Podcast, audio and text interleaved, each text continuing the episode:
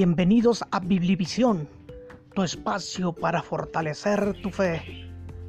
Dios te bendiga.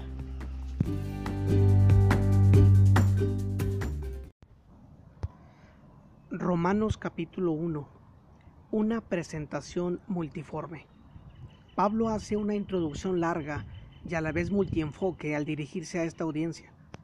Realiza una presentación que lleva el interés de lograr que estos se dispongan a escucharle es tan importante su mensaje y su espíritu tan dispuesto a transmitirlo que busca no poner tropiezo desde el inicio a sus destinatarios, sino una transición suave a que consideren sus palabras. Veamos esta presentación polivalente. Primero que nada, Pablo presenta sus credenciales autoritativas, verso 1. Hay tres condicionantes que Pablo menciona en este texto para dejar sentada la autoridad que dice tener para dirigirse a sus destinatarios se presupone que existe un cierto conocimiento aceptable de cómo debe dirigirse alguien con poder autoritativo a una audiencia. De hecho, esta fórmula es muy usada por este autor al escribir sus misivas. Era, por así decirlo, la firma de autenticidad, tanto que cuando algunas cartas carecen de ello se sabe que hay razón de no hacerlo pasando de inmediato a tratar aquello que amerita ser enfocado. El sustentar su autoridad para dirigirse a la audiencia en Roma es necesaria como parte de su presentación ya que no le conocían directamente. La fórmula con la que Pablo se autodescribe es parecida a la bien conocida forma en que los profetas de antaño también escribían los mensajes del Señor.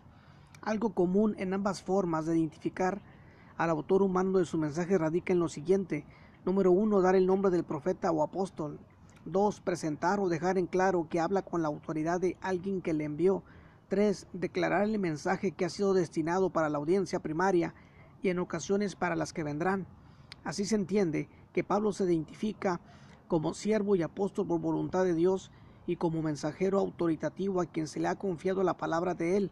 Con ello pretende dejar en claro que no es una simple carta entre amigos lo que escribe, sino verdaderamente la palabra del único verdadero Dios del universo. En segundo lugar, Pablo presenta la base de su mensaje en los versos 2 al 6. Observe que Pablo ubica su mensaje en la previa revelación sagrada de Dios en el Antiguo Testamento. De esta forma, se adelanta en asegurar que su mensaje puede ser buscado allí. Por lo tanto, quienes ya respetaban y obedecían tales oráculos tendrían una mejor disposición para escucharle. Él era conocido por procurar demostrar al Cristo en las sinagogas por medio de las Escrituras, lea Hechos 18:28, y los destinatarios judíos en Roma habían oído decir que por todas partes se hablaba en contra del cristianismo llamándole secta, según Hechos 28-22. Por ello, al utilizar el apóstol las sagradas escrituras veterotestamentarias, pretende ganar la atención de sus destinatarios. La rueda de la profecía de Dios está de nuevo rodando en su soberana voluntad. Los prosélitos del judaísmo están siendo llevados en masa a la presentación del Evangelio que Pablo presenta. Esto estaba causando que muchos judíos se llenaran de celo. De allí que era importante que Pablo presentara argumentos seguros en favor del mensaje que predica. Deja en claro que si estudias las escrituras con un corazón no prejuiciado, encontrarás en ellas que la voluntad divina era salvar a toda la humanidad, no solo al pueblo judío del cual él era parte. En tercer lugar, Pablo presenta saludos a destinatarios en verso 7. Otro sello bien conocido de las cartas del apóstol era la combinación griega hebrea en su saludo, gracia y paz. La primera, gracia, forma natural del saludo griego. La segunda era el bien conocido saludo entre los judíos. En el contenido de este saludo se abrazan grandes bendiciones deseadas para los destinatarios. Gracia recuerda ese amor divino incondicional que le impele a tener misericordia de su creación. Paz, la bienaventuranza más codiciada por quienes, reconociendo su necesidad de Dios, buscan en él reconciliación. Ahora, es de notar que él menciona el origen de donde emana tal bendición que invoca a sus lectores. No es basado en buenos deseos solamente, sino de la presencia de Dios Padre y de Jesucristo, quienes tienen el poder de bendecir. Ahora, el, el poner a Jesucristo al lado del Padre es un indicativo de que goza a la par del Eterno de un estado de comunión y participación de esencia y propósito unísono en la redención del hombre algo que las escrituras neotestamentarias han declarado abundantemente. Lea Romanos 5.8, Juan 17.21, Gálatas 1.3 y 4 y notará que siempre aparecen el Padre y el Hijo unidos en la redención humana. El siguiente punto, Pablo presenta su procuración de los romanos. Primeramente menciona que ha estado dando gracias a Dios por la vida de fe obediente de los destinatarios, versos 8 al 13. Una actitud digna de imitar es esta de gozarse con otros que también están sirviendo a Dios, aunque no hayan sido sembrados por nuestro medio. Con esta actitud parece decirles estamos en el mismo barco o del mismo lado de la lucha, versos 8 y 9. Enseguida acota que ha procurado ir a verlos desde hace tiempo, según versos 10 al 13 solo que ciertos impedimentos ministeriales le han evitado ir a ellos. Lea Romanos 15, 20 a 24. Él deseaba bendecir, reconociendo la gracia presente de Dios en ellos, pero a la vez deseaba también ser recreado por ellos, según verso 12. Esto suena interesante, pues es cierto que la convivencia entre creyentes es una comunión que bien llevada redunda en fortalecimiento de la fe. Finalmente, Pablo habla de su sensible disposición a predicar el Evangelio tanto a gente educada como a iletrados, asentando así que delante de Dios no hay acepción de personas y que todos necesitan este Evangelio sin importar el estrato social en que haya nacido. Versos 14 y 15. Como Pablo, seamos antisectarios por razones denominacionales, ensanchen su corazón para dar cabida a otros creyentes fuera de nuestra influencia denominacional, sobre todo si estos comparten el mismo credo bíblico.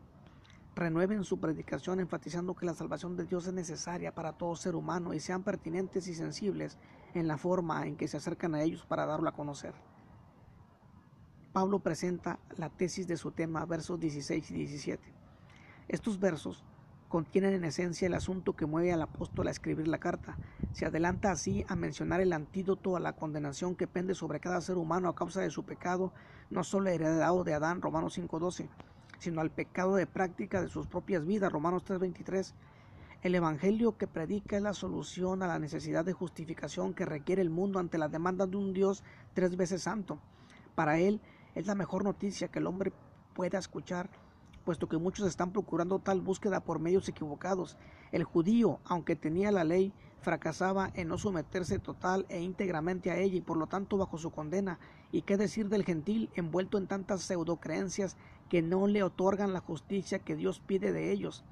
Él predica que la justificación del hombre está ahora proveída del Dios verdadero por medio de la fe en la persona de su Hijo, quien muere como sustituto del pecador.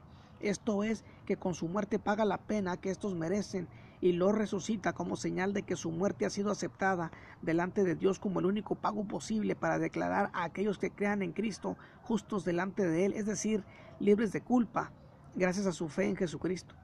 El ser humano está bajo pecado, dominado por la tendencia a quebrantar las leyes de Dios. Ahora Dios ha establecido la forma en que éste puede acceder a su justicia. El camino es Cristo. Pablo presenta razón de la depravación humana, versos 18 al 32 señala que la conducta libertina del hombre y contraria a los mandamientos de Dios es una trágica señal de que estos, habiendo sabido de él, no le honraron como lo merece, verso 21, sino que se hicieron sus propios ídolos para servir y adorar, versos 23 al 25. La situación del ser humano es entonces el fruto de su voluntad electiva para por deificar más las criaturas o a sí mismo en lugar de hacerlo con su Creador. Como Isaías profetiza, crié hijos y los engrandecí y ellos se rebelaron contra mí. Isaías 1.2. Uno puede preguntarse ¿Por qué sigue el ser humano así, alejándose siempre y más y más de Dios? Tres veces se declara en este pasaje el juicio judicial de Dios contra la conducta perversa del ser humano, versos 24, 26 y 28, por lo que la patente desviación espiritual y moral de este o lo que éste sufre es también el resultado de la voluntad permisiva del Creador, quien sin embargo no solo hace diagnóstico de la situación perversa del hombre, sino que además ha hecho lo necesario para que éste pueda acceder a la salvación y rescate que le ofrece por medio de su mensaje del Evangelio.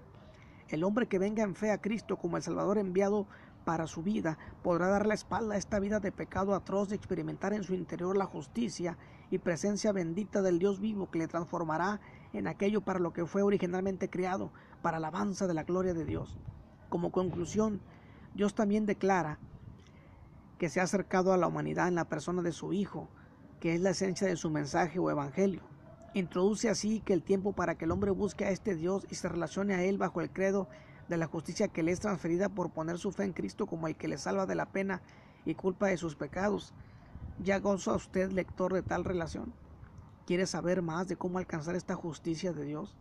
Quede unos minutos al término del culto y permita que uno de nuestros miembros le indique por las escrituras tal camino.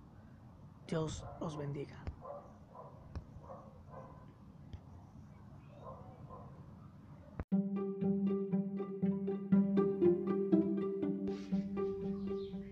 Los espero en la próxima entrega para fortalecer tu fe. Dios te bendiga.